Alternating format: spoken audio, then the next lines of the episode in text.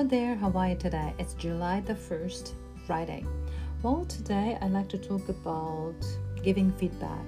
It um it's not it's nothing that happened today. It, actually it happened a few days ago when I gave a feedback to one of my students.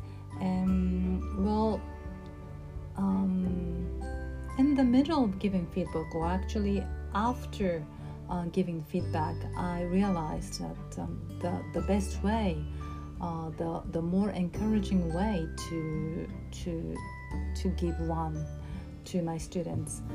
Because, um, well, I, um, I wouldn't specify what I was giving feedback on, but uh, what I said to that student was uh, more like uh, I emphasized the una, inappropriate, inappropriate point about that talk or the speech, I would say. So I kind of emphasized and repeated the, the point for improvements, but rather I should have um, pointed out how he or she can improve, how what kind of um, um, pattern what is um, what is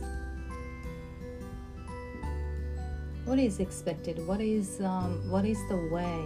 What what should they focus on? That way they focus more on the the thing they need to um, to speak about or in what style they need to speak uh, make their speech. So what I did was um, completely opposite.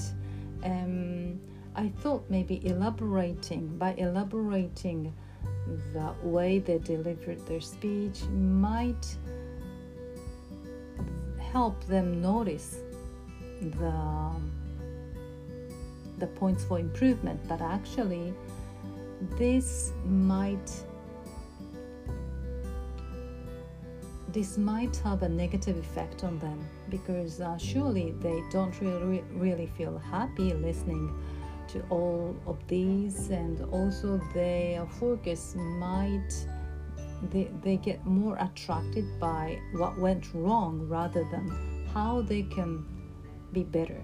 So when i give some kind of feedback to them it's better for me to focus on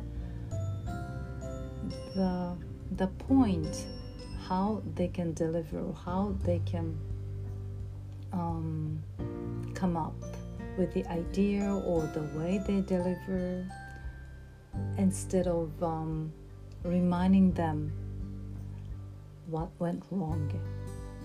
So that's something i realized after i gave some feedback.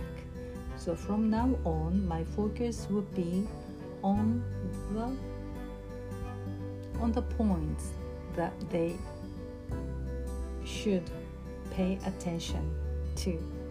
Okay, that's it. Thank you very much. Bye.